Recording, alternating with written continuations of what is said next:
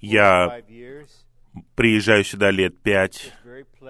Это очень приятное общение. Это небольшое собрание, небольшая конференция, но мы собираемся вместе. И открываем свое существо для Господа, получаем милость от Него, получаем озарение, снабжение и заботу от Него. Я хотел бы представить общую тему, прочитав несколько стихов вам и прокомментировав их кратко из Евангелия от Иоанна. И первые стихи — это, наверное, самые непонимаемые и неправильно применяемые стихи во всей Библии. 14 глава Евангелия от Иоанна, стихи 2 и 3. «В доме моего Отца обителей много.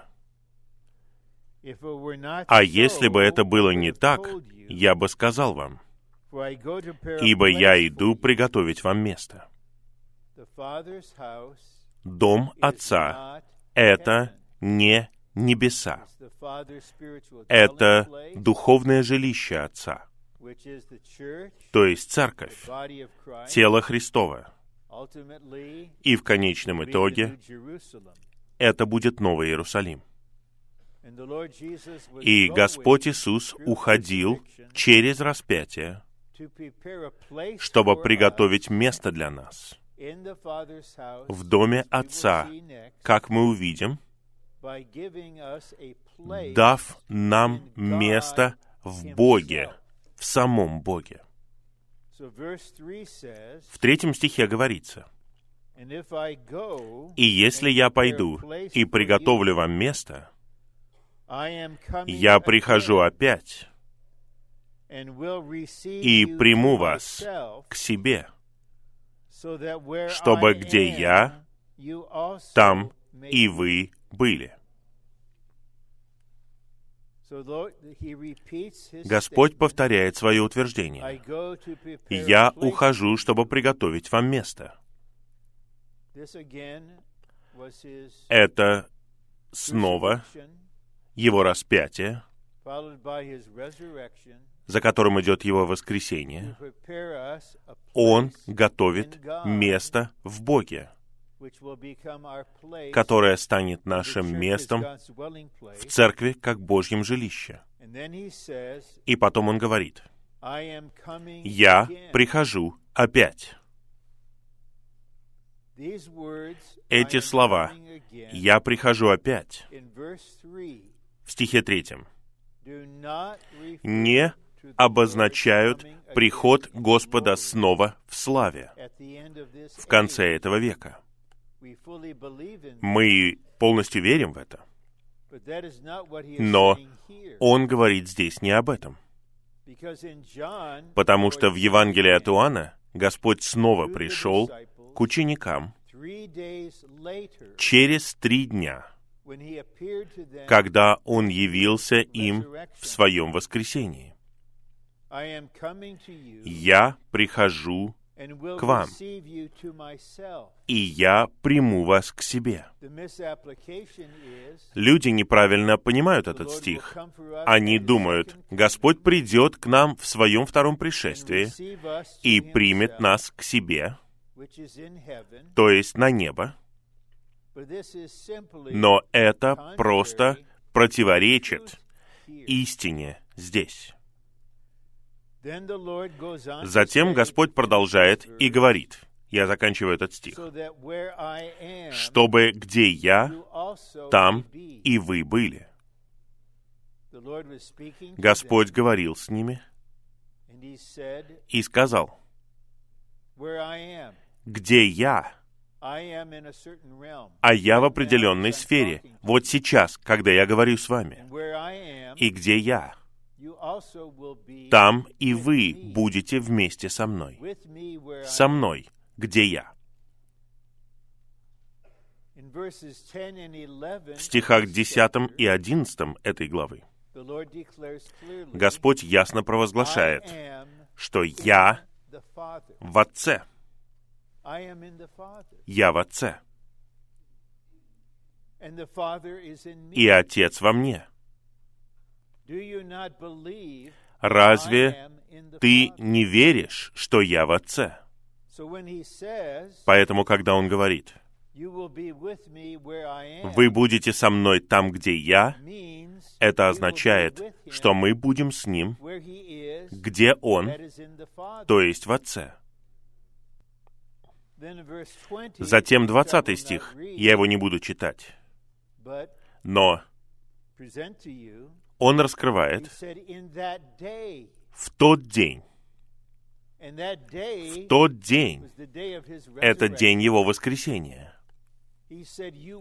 Он говорит, вы узнаете. Он не сказал, что можете проверить. Он не сказал, вы поверите. Он сказал, вы узнаете, что я в моем Отце, и вы во мне, и я в вас. Он говорит, вы узнаете это. После того, как он пошел на крест и решил все проблемы и высвободил божественную жизнь, и благодаря своему воскресению, в котором Он раздал божественную жизнь в нас, теперь в Его жизни воскресения мы знаем, где Он находится. Это Его Слово. Нам нужно отбросить свои религиозные покрывала. Вы узнаете, что я в Отце. Вы узнаете, что вы во мне.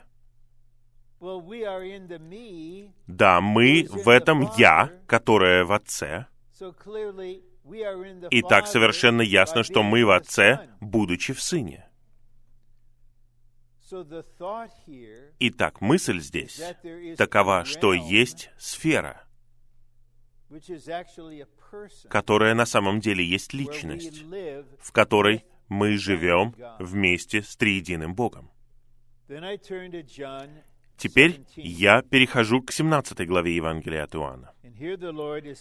И здесь Господь молится.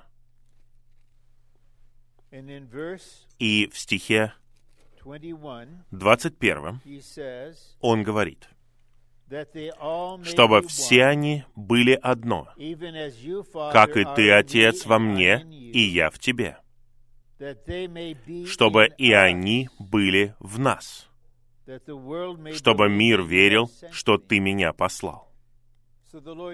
Итак, Господь молится, чтобы мы были где-то, чтобы мы были в триедином Боге. И затем стих 24.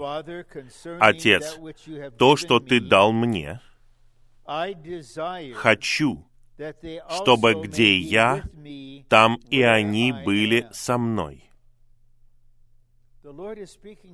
Господь говорит с Отцом. И Он говорит Отцу, что Он хочет. Просто представьте себе, все те, кто отцы. Если ваш сын придет к вам, это будет очень приятное общение, такая приятная атмосфера, атмосфера полная любви, мира. И он говорит вам, «Папа, я хотел бы сказать тебе, чего я хочу как человек. Что это произведет с сердцем отца? Папа, вот желание моего сердца. Вот что говорит Сын. И Он не хочет чего-то для себя. Он хочет чего-то в отношении нас с вами, чтобы мы были вместе с Ним там, где Он. А последний стих, на который я сошлюсь, и потом мы перейдем к нашей теме в свете этих стихов, это Евангелие от Иоанна, глава 3, где Господь говорит о том, что нам нужно родиться заново, родиться свыше, родиться от Духа. И в стихе пятом он говорит, что если мы не родимся от воды и духа, мы не можем войти в Царство Божье. Итак, Господь здесь ясно показывает, что Бог в Сыне говорит нам, Бог желает, чтобы вы вошли в сферу, в которой находится Он, а именно в Царство Божье. Сейчас вы еще не в нем. Вы сейчас лишь в физической сфере, даже в системе этого мира. Но существует еще одна сфера, и Бог хочет, чтобы вы вошли в нее, просто благодаря рождению от Духа. Итак, благодаря этому рождению на молитву Господа приходит ответ. Мы входим в Бога, будучи в Сыне, и мы там, где Господь в Отце, и мы в нашем особом месте, которое можем заполнить только мы. И мы можем быть в Царстве Божьем. И вход — это новое рождение. Сегодня у нас было приятное общение с молодыми работающими святыми, и там было трое маленьких детей. И я был рад просто благословить их всех. Когда я вижу маленького ребенка, я хочу благословить его навеки. Одному ребенку было всего лишь пять недель. И эти три маленьких младенца родились в сферу, и вот в данный момент они даже не знают о том, что она существует. Они вообще с трудом понимают, кто они и где они. Они просто шумят, когда они проголодаются, когда они станут постарше, они будут шуметь по другим причинам, не только из-за голода. Но родители знают, что в тот момент, когда вы родились, вы вошли в сферу нашей семьи. И по мере того, как эти дети растут, они обнаружат, о, вокруг есть люди, и они такие большие, но они любят меня. И один из них, и я надеюсь, это первое слово, которое они скажут, это «мама». Конечно. Сестра заслуживает того, чтобы услышать первое слово «мама» или «папа». А кто этот другой человек? Это твой старший брат. Ему два с половиной года. Видите суть? Когда ребенок растет, он понимает, что я не просто в семье, но есть другие люди, которые приходят к нам в дом, они приходят и уходят, и родители приносят меня на собрание, вот так они это называют. И потом они проводят всю свою личную человеческую жизнь в физической сфере человеческого существования. Общая тема — жить в божественной и мистической сфере. И сам заголовок по своему устроению должен звучать таинственно. Он и есть таинственный. Первое слово — жить, не посещать, жить в сфере, которая также является царством или сферой, которая является божественной. Это означает, что она включает в себя Бога. Она и есть Бог. Сам Бог является сферой. Но слово «мистическое» здесь используется. Я хочу дать ему определение, насколько только могу. Я не имею в виду мистическое в том смысле, что это какое-то духовное переживание. Мистическое означает действительность, которую наши пять чувств подтвердить не могут. Вы не можете увидеть ее. Вы не можете услышать ее, почувствовать ее или осязать ее. Есть другая сфера, и она не физическая. Поэтому наши физические чувства не могут овеществить ее. Поэтому с точки зрения нашего физического разума такой сферы не существует. Таково мышление материалистического атеиста. Их философия такова. Есть только материальная сфера. Точка. Всего духовного не существует. Бога нет. Ангелов нет. Нету отрицательных духов. Есть только физическая сфера, и это все, что есть. А вы сами — это просто мешок из воды, электронов и других вещей. И все. И недавно я узнал, когда я ездил в Бостон, вот за последний год, когда несколько блестящих студентов в Массачусетском технологическом институте узнали об этом, они совершили самоубийство прямо там. Но для тех, кто живет лишь в физической сфере, это единственное, что существует. И они настаивают на этом. Но существует другая сфера, которая является божественной, и она является мистической. с двух сторон. Первая сторона — это то, что вы физически не можете подтвердить ее существование, и человеческий разум не может постичь ее. Но это действительность. И эту действительность можно узнать при помощи возрожденного человеческого духа. Где произошло наше возрождение? В нашем духе. Я сейчас пытаюсь помочь вам понять кое-что о вашем оживленном, возрожденном духе.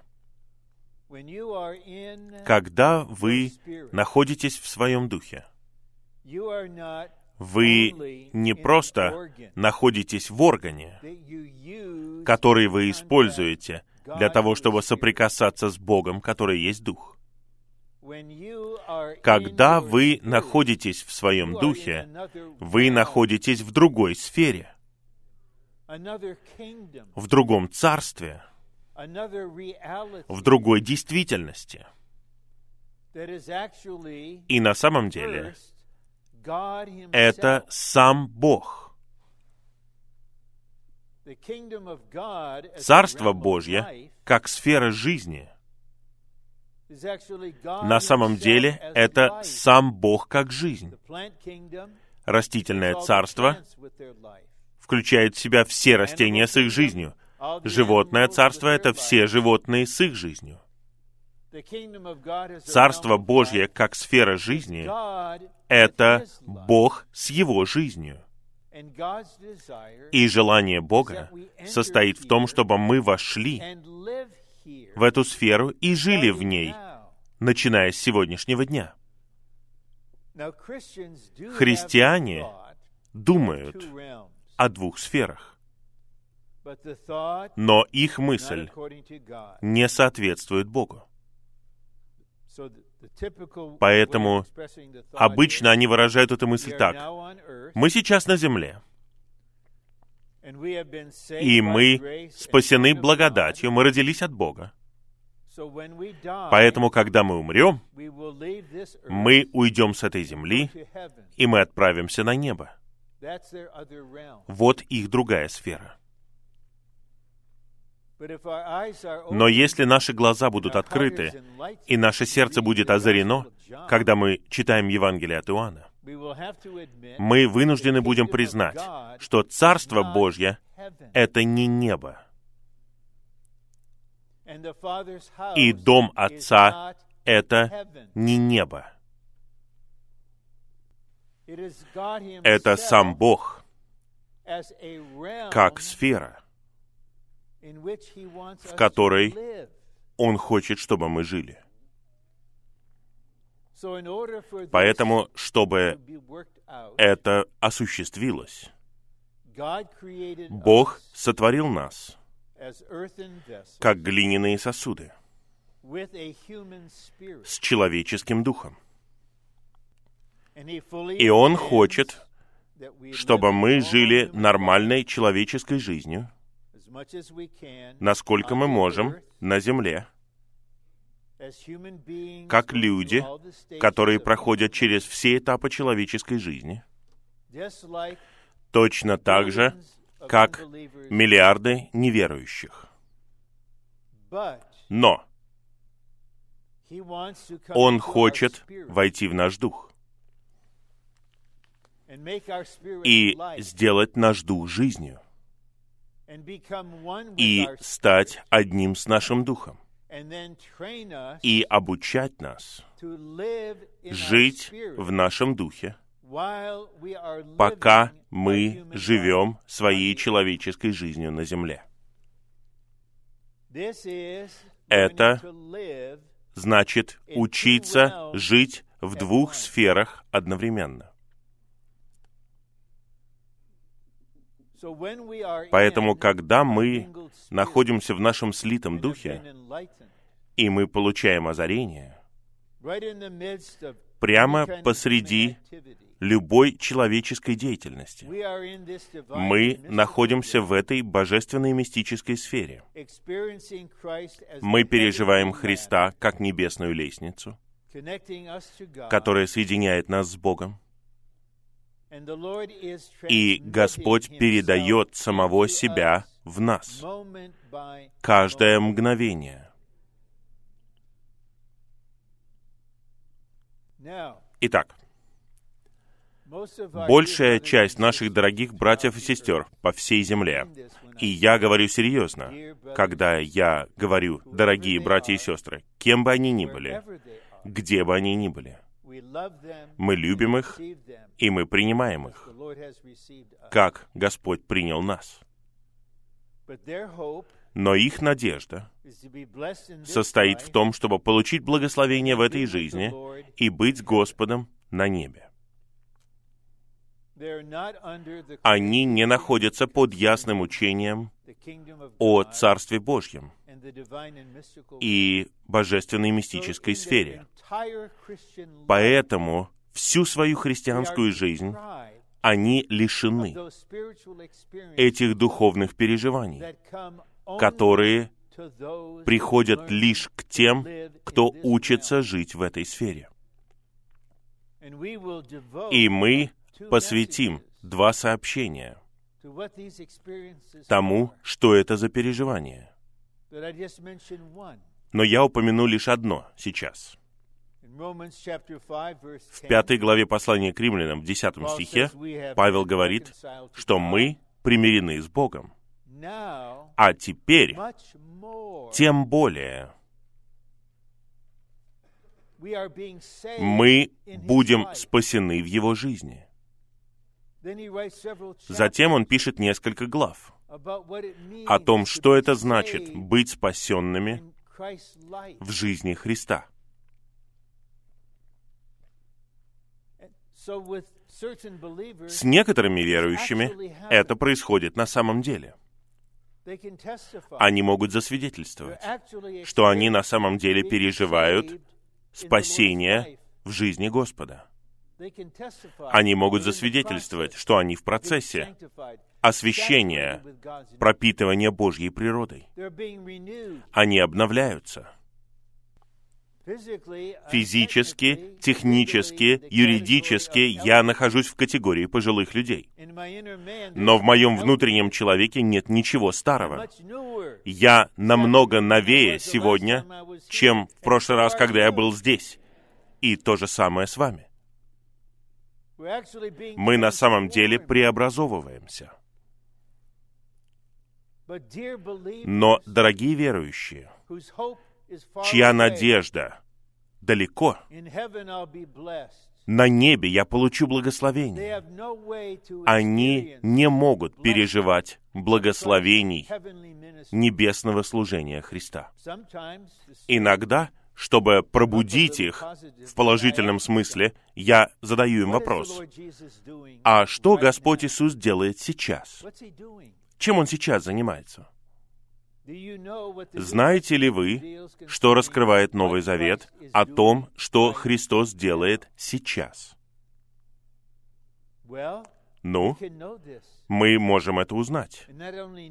И не просто узнать, но мы можем переживать тот факт, что Он молится за нас сейчас. Он пасет нас сейчас. Он сражается за нас сейчас. Он служит нам сейчас. Но многие, дорогие, драгоценные верующие, миллионы из них, миллионы, когда они встретятся с Сыном Человеческим у судного престола, они будут иметь лишь ту меру жизни, которую они получили в день своего возрождения. И все и их жизнь, как верующих, ничего не дала для исполнения Божьего замысла. И они смогут сказать Господу откровенно, «Мы не знали, мы не знали, вот чему нас учили». И Господь, возможно, скажет, в 12 главе Луки Он говорит об этом, «Я знаю, что вы не знали этого». Поэтому я позабочусь о вас вот так вот. Но те, кто учил вас, получат больший суд. Это говорит Иаков. Итак, я здесь по-настоящему как тот, кто учится вместе с вами. Я учусь жить в двух сферах одновременно. Поэтому, поскольку я учусь, иногда я в божественной мистической сфере, а иногда нет. Но мы можем научиться, независимо от того, что происходит, и я проиллюстрирую, в физической сфере, глубоко внутри — в нашем слитом духе.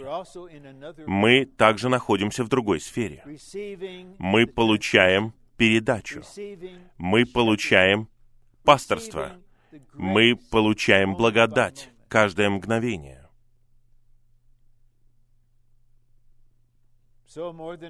Итак, не один раз уже я проводил 70 минут в аппарате МРТ, вы когда-нибудь были там? Если у вас клаустрофобия, то там нужно что-то делать для вас. Вы там, и ваш нос почти касается крышки, и вы не должны двигаться, особенно когда вы слышите звук. Я в этом аппарате, и техник заботится таким образом о сотнях людей. Я просто нахожусь там.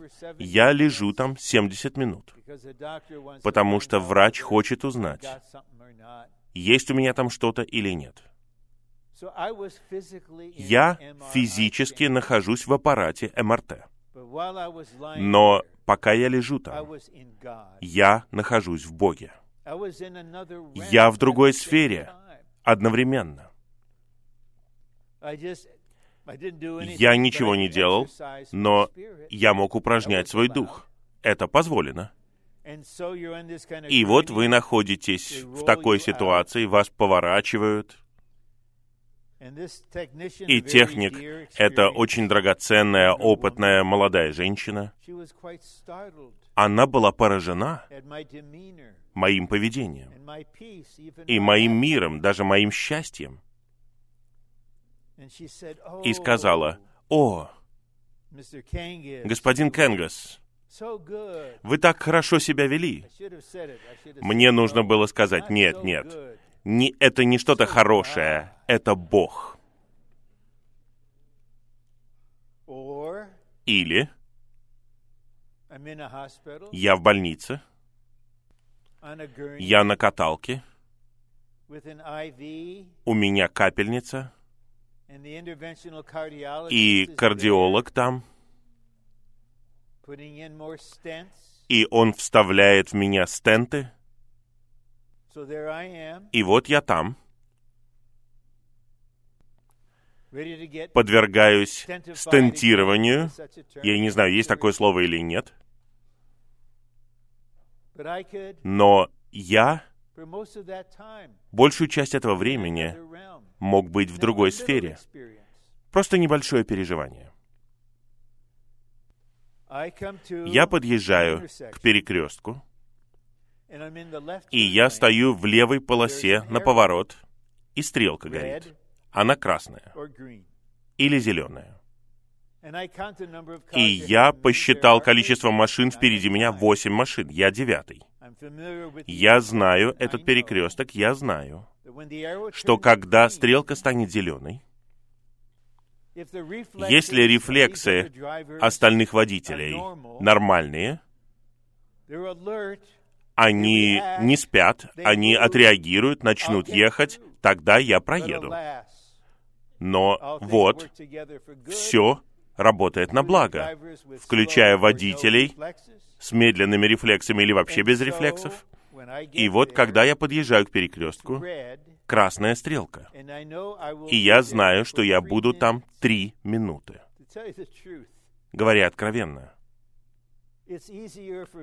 мне гораздо легче быть победителем на каталке в больнице, нежели быть водителем перед красной стрелкой, потому что другие водители не отреагировали. Вот что я имею в виду под научением.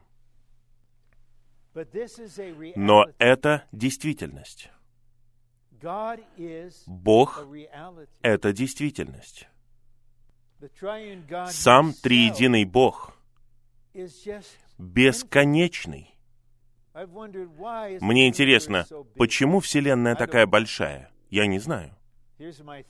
Вот моя теория.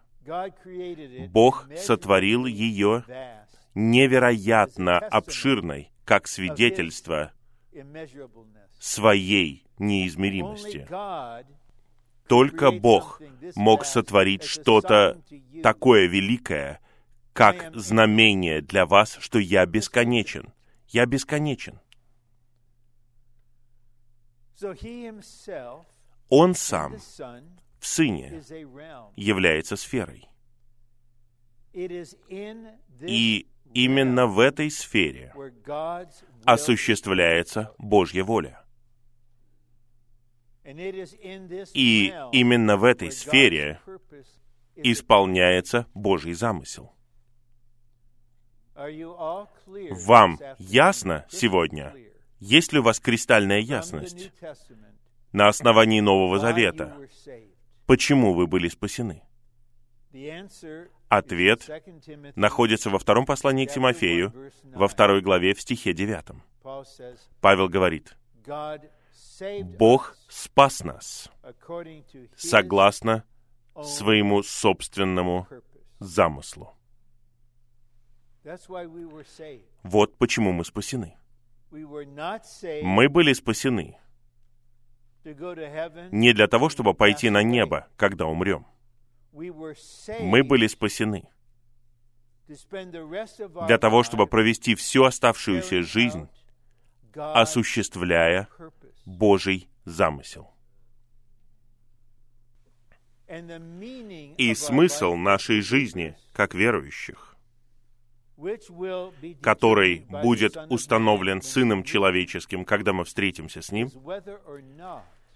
заключается в том, в течение нашей жизни, с тех пор, как мы были спасены, наша жизнь сделала ли вклад в исполнение Божьего замысла или нет. Просто представьте себе, это просто воображение. Вы стоите перед Господом Иисусом, как Сыном Человеческим, у судного престола. И Он смотрит на вас и говорит вам, «Моя цель была в том, чтобы построить церковь как тело Христова. И мое желание было в том, чтобы обрести невесту как мою пару. И твоя жизнь внесла вклад и в то, и в другое. Твоя жизнь сделала вклад в созидание церкви как тела Христова. И твоя жизнь сделала вклад в приготовление невесты. То, что я хотел, ты и сделал. Ты прожил свою человеческую жизнь.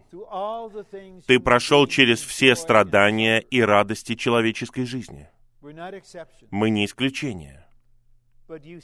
Но ты увидел что-то. И ты отдал себя мне ради того, что ты увидел.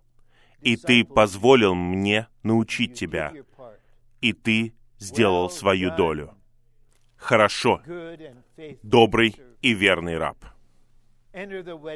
Войди в свадебный пир. Ты будешь царствовать вместе со мной. Войди в мою радость. С моей личной точки зрения, я живу ради этого момента. Поэтому жить в божественной мистической сфере — это наша тема. Я не буду говорить, что я постараюсь сделать это чем-то практическим. В этом контексте практическое для меня — это что-то внешнее и прагматическое. Вот что у меня в сердце в отношении этих двух сообщений. Я хотел бы, чтобы это стало чем-то действительным для вас, чтобы вы ощутили действительность этого. А этому мы все учимся вместе, но мы также учимся этому по отдельности, день за днем. Мы проходим через нашу человеческую жизнь, и многое в этой жизни рутина, предсказуемо. Это что-то скучное, утомительное. Но мы получаем неожиданные вещи и благословения. Потери, рождение, смерть, брак, дети, все остальное. Но посреди всего этого,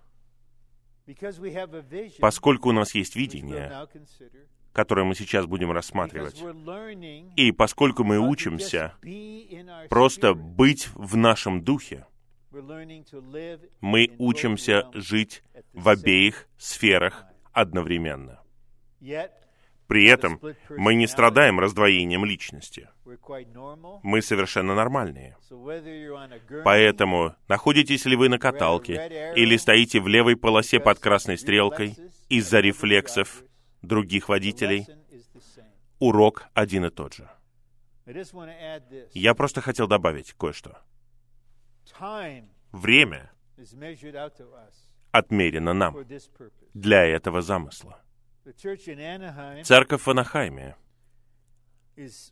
находится посреди двухлетнего проекта, и задача прочитать весь Ветхий Завет с примечаниями. Я начал, как все, с первой главы Бытия.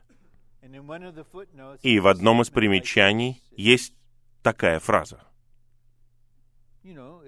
Вы понимаете, это основополагающая мысль. А именно, время предназначено для исполнения Божьего вечного замысла. Время. Это не означает, что вы должны все время заниматься духовными вещами. Как мы можем жить человеческой жизнью, если мы не заботимся о своих человеческих обязанностях и делаем только духовное? Но мы можем учиться ценить наше время, не тратя его впустую, когда мы находимся лишь в физической сфере, как безбожные атеисты в течение какого-то времени. Мы просто учимся, если мы студенты. Если вы молодая мать, которая не спит уже ночами, месяцами, в итоге воодушевитесь. Вы проснетесь утром и поразитесь, что произошло. Никто не плакал. Вы бежите к кроватке. Да, ребенок все еще дышит. Вы хорошо поспали всю ночь. Пока. Итак, я надеюсь, что эта мысль ясна для вас. Мы учимся жить здесь по-настоящему, не из обязанности, говоря, «О, нет, вот что я должен делать. Вот на меня это возложили. Мне нужно жить в этой божественной мистической сфере». Нет, это значит участвовать в благословении. Если использовать распространенный пример, почему многие люди, когда они приезжают в США или в Канаду, почему они хотят просто переехать сюда? Потому что они знают, что сфера США или Канады намного лучшее место, чем та страна, из которой они приехали. И просто быть здесь и жить здесь уже считается благословением. Именно так мы должны рассматривать божественную мистическую сферу. Но для того, чтобы это произошло, нам необходимо иметь видение этого. И видение позволит нам ценить ее. Почему? Савол Тарсянин пытался убить верующих. И это не преувеличение. В девятой главе Деяний говорится, что он дышал убийством. Он врывался на домашние собрания и вытаскивал братьев и сестер физически оттуда. Он вел их в религиозный суд. И снова и снова он голосовал за смертный приговор. Убили не только Стефана. Почему он это делал? Потому что у него было видение того, кто такой Иисус, и кем Иисус называл себя. И эти люди, которые призывают Господа, кто они такие? У него был взгляд. И согласно этому взгляду, он думал, что он служит Богу, разрушая церкви и убивая верующих. Потому что его видение было такое, что это что-то порочное. Тогда что заставило его повернуться вот таким образом? Видение. Господь не спорил с ним. Господь не послал сверхапостола, который бы стал спорить с ним. Господь явился ему как свет, ярче солнца, и воссиял в нем, и говорил с ним. Он встретился с Господом, он увидел видение Господа. Он позднее сказал, что это было небесное видение. И именно видение меняет все, все. И, разумеется, он глубоко покаялся. И хвала Господу за Его милость. Он считал себя худшим из грешников. Наверное, так и есть, потому что он делал такое. Но именно видение изменило его. Итак, тема плана, который мы сейчас прочитаем, менее чем за полчаса, звучит так. Видение божественной и мистической сферы. И под видением я не имею в виду какое-то переживание, когда вы выходите из своего тела и что-то видите особенное. Нет. Нет, вы видите потрясающую духовную картину.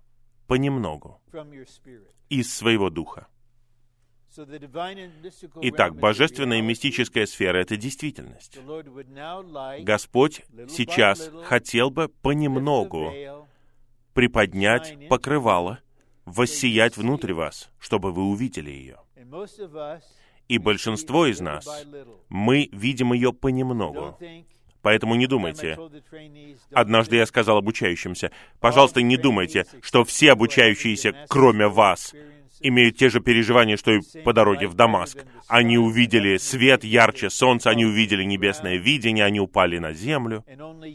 И только вы движетесь вперед понемногу. Я сказал, ни у кого нет таких переживаний. Вы не хуже других. Вы не человек второго класса по сравнению с кем-либо еще. Господь ждет, ну, наверное, есть исключения, чтобы понемногу, день за днем раскрыть это вам. Итак, первые три пункта я цитирую брата Ли буквально. Первое. Надлежащее видение того или иного вопроса очень ценно. Никогда не пренебрегайте этим. Видение меняет нас. Оно оказывает влияние на все наше существо. Это не преувеличение. Это взятое из жизни изучения исхода. Речь там идет о видении Скинии и всего связанного с ней. Мы никогда не должны недооценивать ценность того, что вы увидели божественную мистическую сферу. Я просто рекомендую вам просить об этом. Господь, покажи мне это. Я не могу увидеть за вас. Точно так же, как я не могу любить Господа за вас. Я не могу есть Иисуса за вас. Но я могу молиться за вас, как я и делаю сейчас. Господь, дай нам всем дух мудрости и откровения, чтобы мы увидели эту сферу. И это меняет нас. Это влияет на все наше существо. Это мое свидетельство перед вами. Все мое существо оказалось под влиянием, изменилось из-за особого аспекта этого видения. А именно, Христос хочет жениться. Он отдал себя за нее. И я могу сказать ему, посреди моих слабостей, независимо от своих неудач, я могу сказать, я живу ради этого. Я дышу ради невесты. Все мое существо предназначено для этого. Во мне есть отклик, когда я вижу, что на сердце у Господа. И наше внутреннее существо откликается. Мы не обещаем делать то, что мы сделать не можем. Мы движемся дальше. Мы просто говорим, Господь, вот я. Сделай все, что хочешь сейчас с моей жизнью. Я часть этого. Я живу ради этого. Я люблю тебя. Я хочу, чтобы ты обрел ее. Это влияет на наше существо. Второе. Всем святым в Господнем восстановлении нужно иметь ясное видение физической и мистической сфер.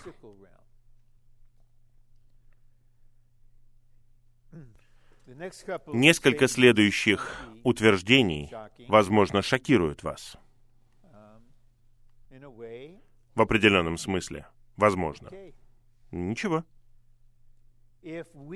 Если у нас нет видения, которое руководит нами, мы можем искренне сказать, что мы верим в Господа, мы любим Господа, и в какой-то степени мы по-настоящему наслаждаемся церковной жизнью. Но что происходит с большей частью нашего времени? Мы живем просто в физической сфере, как неверующие. И мы живем жизнью функционального атеизма. Функционального атеизма. Это означает, что на самом деле вы живете так, как будто Бога не было. Итак,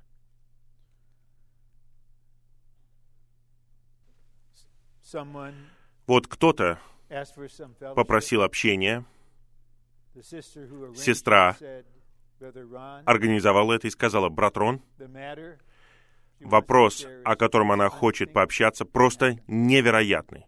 Произошло просто невероятное. И я даже не пытался угадать. Я просто дал ей время и послушал. И она рассказала мне, что ее сестру убил ее собственный муж, а потом убил себя. Ее сестра когда-то стремилась за Господом. Она была в церковной жизни. А потом она оказалась в определенной обстановке, она получала ученую степень, и она познакомилась с одним мужчиной там. И эти взаимоотношения с самого начала до конца были такими, что там не было Бога. Не было Бога. Я просто хочу получить его, а я хочу получить ее. Никакого общения. Я говорю это не с осуждением. Наша сестра настоящий верующий. Господь доведет ее до зрелости и усовершенствует ее. Она сейчас с ним в раю. Но в самом важном человеческом решении у нее не было Бога. И это не обычный верующий, это человек, который любит Христа и который был однажды в церковной жизни. Этот термин, не я его изобрел. Функциональный атеизм. Неважно, доктринально, кто-то верит в Бога или нет, в вашем житии, в том, что вы цените, в ваших решениях, во многих других вещах. Это просто вы.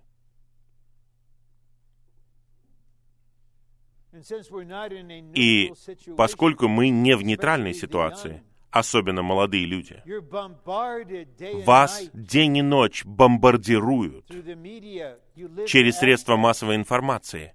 Вы открываете дверь. У вас больше общения со смартфоном, нежели с людьми. У вас больше контакта с вашим айфоном, со своим айпадом, нежели с людьми. Вы в десять раз больше времени проводите там, нежели в Слове. Я знаю. У меня та же самая слабость есть. Итак, Господу необходимо, чтобы у нас было видение в отношении физической сферы и мистической сферы. Это две действительности. Мы не отходим от физической сферы. Я подчеркиваю это. Мы должны работать, мы должны жениться, у нас должны быть дети, мы должны заботиться о них, мы должны заботиться о своих пожилых родителях, мы должны упражняться, заботиться о своем здоровье.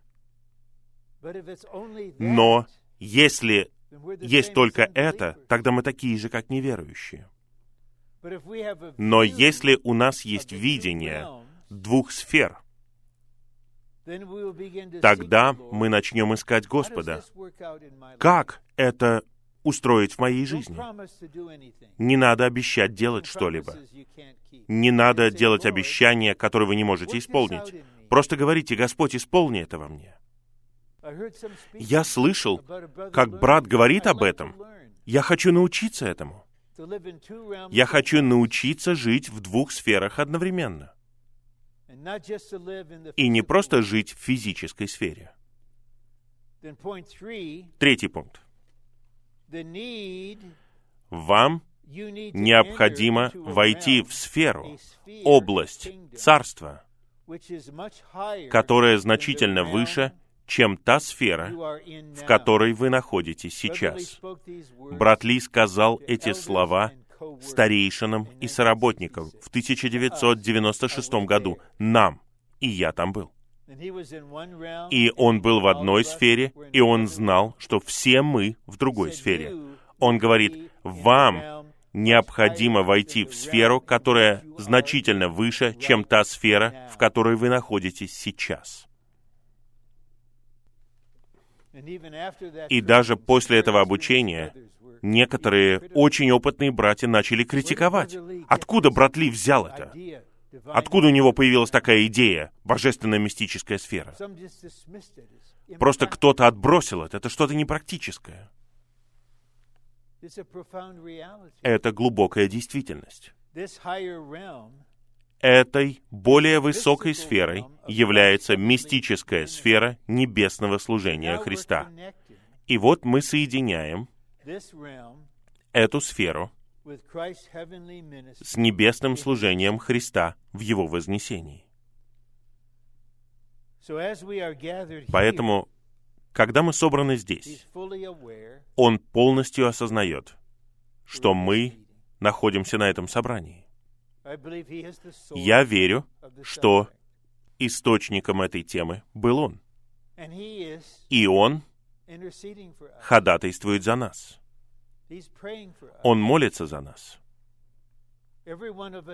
Все мы здесь, у Него на сердце, в данную секунду. Я ранее сегодня упоминал отрывок из стиха, это очень драгоценный стих. Первое послание Петра, пятая глава. Петр говорит, Бога заботит то, что касается вас. Все, что имеет значение для вас, имеет значение для Него. Но все это происходит в небесном служении Христа. Что Господь хочет сделать и что Он делает, когда мы позволяем Ему это сделать, Он передает то, что Он делает на престоле, в наш дух. К сожалению, у нас нет видеозаписи двух сообщений жизнеизучения по посланию к евреям. 1975 год. Эти обучения проходили в зале в Анахайме, у нас еще не было видео. Брат Ли считал эти обучения лучшими обучениями по жизнеизучению.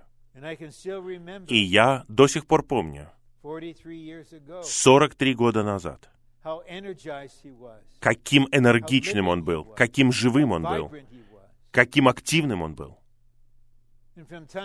И иногда он говорил о чем-то, что называется пум-пум-пум, пум-пум-пум. Он просто получал энергию от пум-пум-пум. И мне интересно было, а что это за пум-пум-пум? Но я видел нашего брата. И многие годы спустя я начал понимать, он получал ежесекундную передачу от Небесного Христа. И то, что он говорил, было выражением этой передачи. И даже спустя какое-то время я начал понимать, что такое пум-пум-пум. И теперь я могу сказать вам, что пум-пум-пум, что это такое? Это пум-пум-пум. Это значит, вы получаете энергию в своем духе.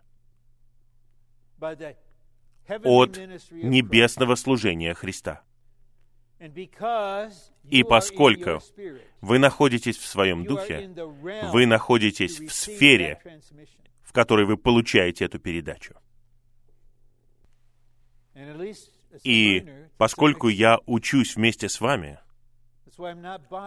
меня не сильно беспокоит, когда я думаю о том, что старею. Я ненавижу эти рекламные рассылки, электронные сообщения, как предотвратить старение, вот это против старения средства. Мне это не нужно. Меня это не интересует. Я не становлюсь старее, я становлюсь новее. У меня больше энергии, больше сил. Не физически. Но здесь это действительность.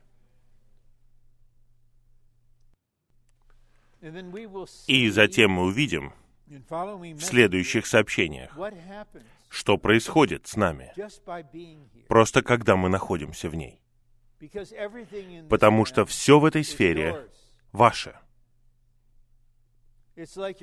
Это подобно тому, как вы оказываетесь в стране с самой лучшей системой здравоохранения. Все сразу же бесплатное. Вам дается образование, проживание, питание, все. Мне нужно делать только одно — жить здесь. Не нужно просить, не нужно умолять. Есть только один вопрос. Вы гражданин этой сферы? Да, все ваше. Это мысль Бога. Все ваше просто потому, что вы находитесь здесь. Вот почему такая чудесная мысль. Четвертое. Сам Триединый Бог — это божественная и мистическая сфера. Это Бог в божестве.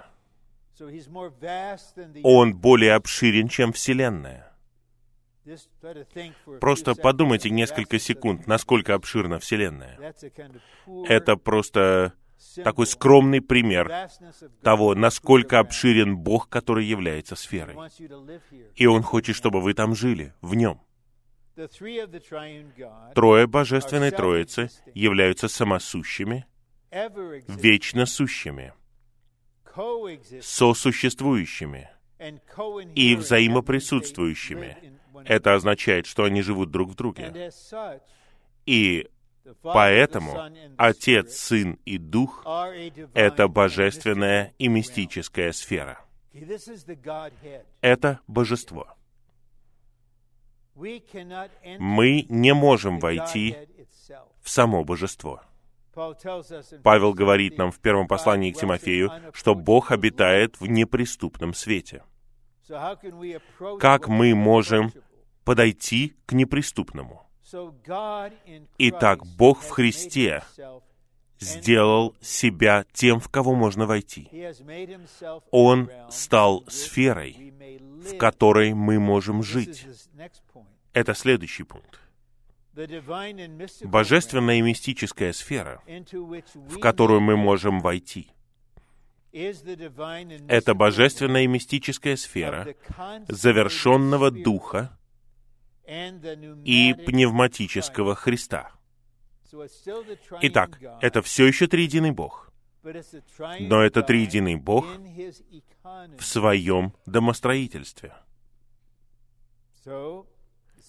Итак, Сын Божий стал Сыном Человеческим.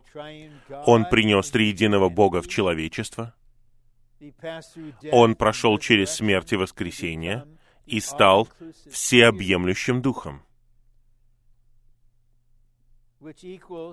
Это равнозначно пневматическому Христу. И когда мы в Духе, вот это и есть эта сфера. Мы не в сфере божества. Мы находимся в сфере приготовленного и завершенного триединого Бога, который является Духом. И Господь установил себя как Духа в нашем Духе и слил этого Духа с нашим Духом. Поэтому, когда мы находимся в нашем Духе, мы находимся в этом Духе, а когда мы в этом Духе, мы находимся в этой сфере. И все, что находится во всеобъемлющем Духе, предназначено для нас, для того, чтобы мы переживали его и наслаждались им. Пункт продолжается. Это сфера, в которой есть несколько, в кавычках, осложнений.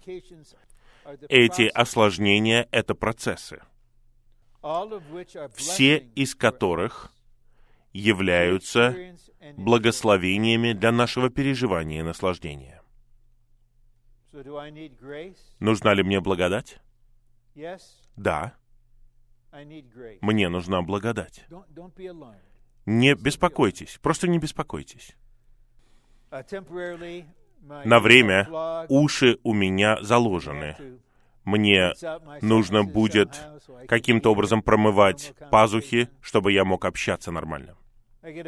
У меня большая и давняя катаракта в левом глазу, и мне проделали операцию лазером на правом глазу. Я не могу выписать новые очки, пока все это не решится. Итак, мне не нравится делать нечто подобное с самим собой. И мне не нравится щуриться, когда я читаю. И я спросил у Господа, что мне нужно. Мне нужна благодать. Мне нужна благодать. Мне нужна благодать особым образом. Мне нужна благодать практическим образом. И я получил ее, потому что здесь есть благодать. Все здесь. Просто вы должны увидеть это. Да, вы можете молиться. Но на самом деле, еще до того, как вы закончите молитву, вы уже все это получаете. Господь, мне нужен свет. И тут же перед вами свет. Мне нужно это, мне нужно то. Господь знал это еще до того, как вы попросили. Это действительность. Это позволяет нам, это свидетельство тела, проходить через все, что угодно, и все, что может произойти с нами. Жизнь воскресения — жизнь вознесения, царствующая жизнь, вседостаточная благодать, сила воскресения. Что может выстоять против этого? В нашем физическом теле, в душе мы страдаем. Но глубже этого мы получаем снабжение. Что касается моего слуха, неделю назад я спросил у Господа, сделай что-то. Он ничего не сделал. Но я попросил. И на следующее утро временно я был недоволен. Но затем, прошло уже несколько дней, мне нужно было немножко раскаяться, и я сказал, «Господь, Ты заботишься обо мне по-своему». Моя молитва была согласно моему пути. Но у тебя свои пути заботы о всем. Поэтому я все еще учусь. Твои пути выше, твои пути лучше. Я, наверное, буду возносить какие-то молитвы еще, как Павел искренне делал, когда у него было жало. Он не был героем, он не сказал врагу, «Это что, все, что у тебя есть?» Малюсенькое жало. Я крепкий парень. Он попросил у Господа забрать его. Некоторые из нас в кавычках духовные и не молятся. Но мы должны молиться, Господь, убери жало. Нет ответа. Господь, я молюсь снова, убери его. Это невыносимо. Никакого ответа. Поэтому вы продолжаете развивать молитву. Господь, я говорю серьезно, я не могу прожить еще одного дня с этим. Убери его. И приходит ответ. Моей благодати достаточно для тебя. И тогда вы узнаете, что путь Господа не в том, чтобы удалить жало, а в своем небесном служении Он снабжает вас благодатью каждое мгновение. Вот Его путь. И тогда молитва прекращается, и молитва меняется. Если вас что-то беспокоит, не пытайтесь быть более духовными, нежели сегодня. Просто будьте откровенны с Господом, и Он будет верен себе, а именно Он исполняет свою волю своим путем, в свое время. И когда мы оглядываемся на это, мы должны признать, это было самое лучшее. Хорошо. Пункт В. Составной дух является божественной и мистической сферой. И мы должны научиться жить в этой сфере. Большинство из нас знакомы с тем, что мы прочитаем в следующем разделе о масле в исходе, которое смешивается с некоторыми элементами и становится мастью, маслом для помазания. И это масло для помазания — это прообраз того, что мы называем составным духом, всеобъемлющим духом. Этот составной дух, всеобъемлющий дух, является сферой, о которой мы говорим. Когда вы проводите какое-то время в своем духе, под этим видением, которое увеличивается, вы начинаете узнавать, я не просто в органе, я в сфере. И я здесь не один. Я здесь со всем телом Христовым во все века. И все, что мне нужно, находится здесь. Моя обязанность, согласно 15 главе Евангелия от Иоанна, просто пребывать. Поэтому, если изменить иллюстрацию, можно сказать, что лоза — это сфера. Все, что нужно ветви, находится на лозе. И к ветви предъявляется только одно требование — оставаться прикрепленным к лозе. И в действительности лоза — это завершенный дух. И когда мы находимся в слитом духе, вот именно тогда мы пребываем на лозе. А все, что находится в лозе, втекает в нас понемногу, по мере нашей необходимости. Нам ничего не нужно делать. Мы просто остаемся здесь. Именно поэтому снова и снова я делаю то, что я делаю сейчас. Я вспоминаю последние слова брата Ни, его последние написанные слова в письме к родственнику, когда он говорит, «Я сохранил свою радость». Как он мог это сделать? Он физически страдал. Постоянно. У него не было сил даже встать из кровати и пойти в столовую. И охранники запретили его соседу принести еду брату Ни. Мы здесь не служим заключенным, пускай придет и возьмет. Его сокамерник, который стал братом в итоге, ел половину своей порции и приносил оставшуюся еду брату Ни. Когда умерла его жена, он умолял, буквально умолял, отпустите меня на несколько дней, чтобы я пришел к ней на похороны. Его не отпустили. Он в такой ситуации 20 лет. Чем там можно наслаждаться физически? Психологически? Никакой Библии, никаких гимнов, никакого общения, никаких собраний. Как он мог сказать, «Я сохранил свою радость»? Потому что его корни уходили вглубь другой сферы. Вот там он жил. Мы не знаем, какие разговоры происходили на небесах. Но мы знаем из книги Иова, что такое происходит. Возможно, Господь говорил противнику, сатане, «Посмотри на этого человека в провинции Анхуэй, на Вочмана Ни. Что ты видишь?» Я тебе скажу, что вижу я. Я вижу самого себя, который снова живет.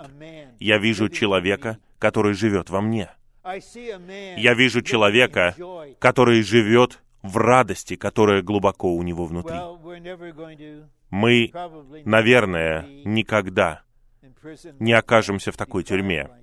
Мы никогда не будем лишены всего необходимого вот так. Брат Ни прошел через это ради нас. Это часть его служения ради нас. Чтобы мы узнали, что это более чем возможно. Жить в этой божественной мистической сфере. составного духа, когда мы учимся жить в слитом духе, посреди любых человеческих ситуаций. А теперь я просто прочитаю вам то, что находится в составном духе, чтобы мы заново оценили, что здесь есть. В божественной и мистической сфере составного духа у нас есть все, что нам нужно.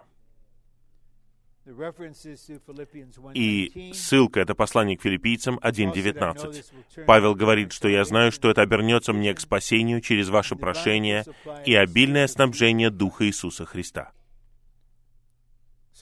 Брат Ни знал этот стих, брат Ли знал этот стих. Они знали, что изобильное снабжение придет к брату Ни если кто-то будет молиться. Если кто-то молится, тогда обильное снабжение достигнет его. И так и произошло. Брат Ли, сестра Ли, верные святые на Тайване и в Китае молились постоянно, пока не услышали в 1972 году, что он ушел к Господу. Итак, вопрос не в том, что вы должны что-то делать. За вас будут молиться. Не только Небесный Христос. За вас будут молиться те, кто учится жить в божественной мистической сфере. И их молитвы не будут судом над вами. Это будет не критика в отношении вас.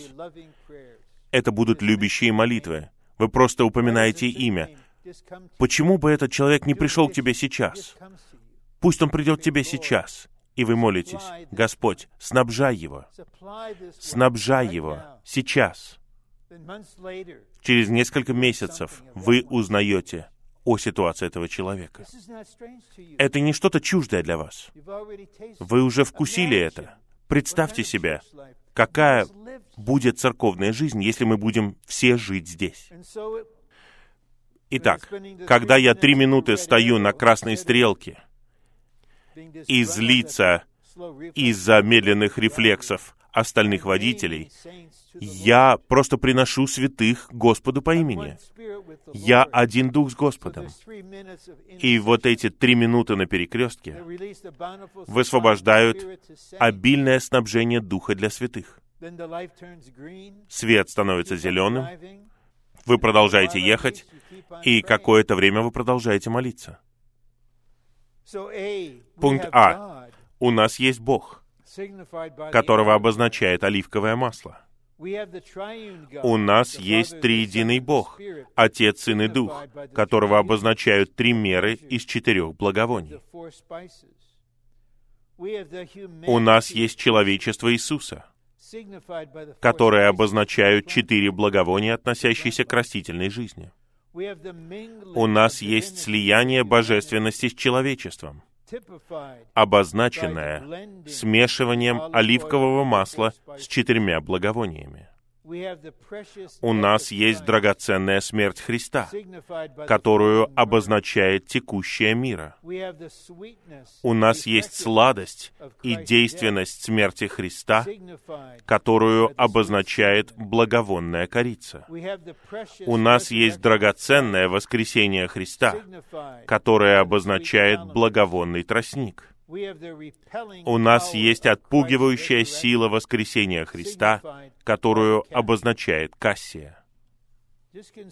Просто подумайте, сколько всего этого вам нужно каждый день.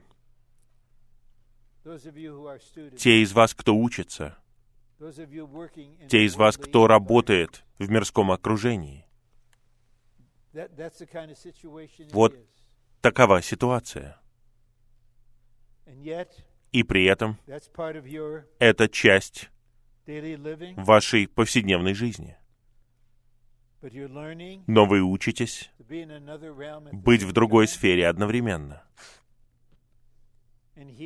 И здесь люди на работе говорят отвратительно, а вы переживаете кассию в своем духе, просто что отпугивает отрицательный элемент. Или вы в какой-то ситуации, вам необходимо человечество Иисуса. Вам необходимо Его долготерпение. Вам необходима Его мудрость. Вам нужно знать, что говорить. Что говорить в этой ситуации? Господь хочет быть вашими словами. Все это действительность.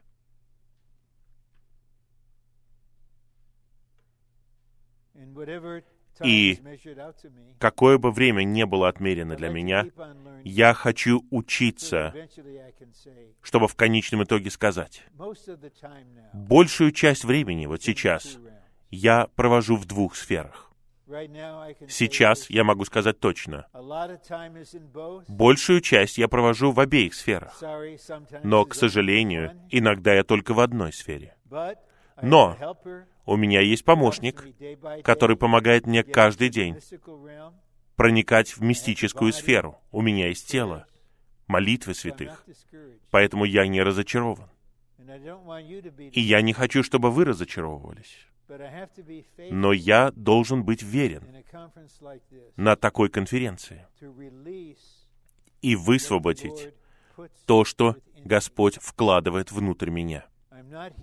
Я здесь не просто говорю то, что вы хотите услышать. Я здесь говорю то, что Господь требует, чтобы я сказал. И я верю, что Господь требует от меня — чтобы я говорил как раз то, что нам всем необходимо услышать, а именно, чтобы все мы научились жить в божественной и мистической сфере.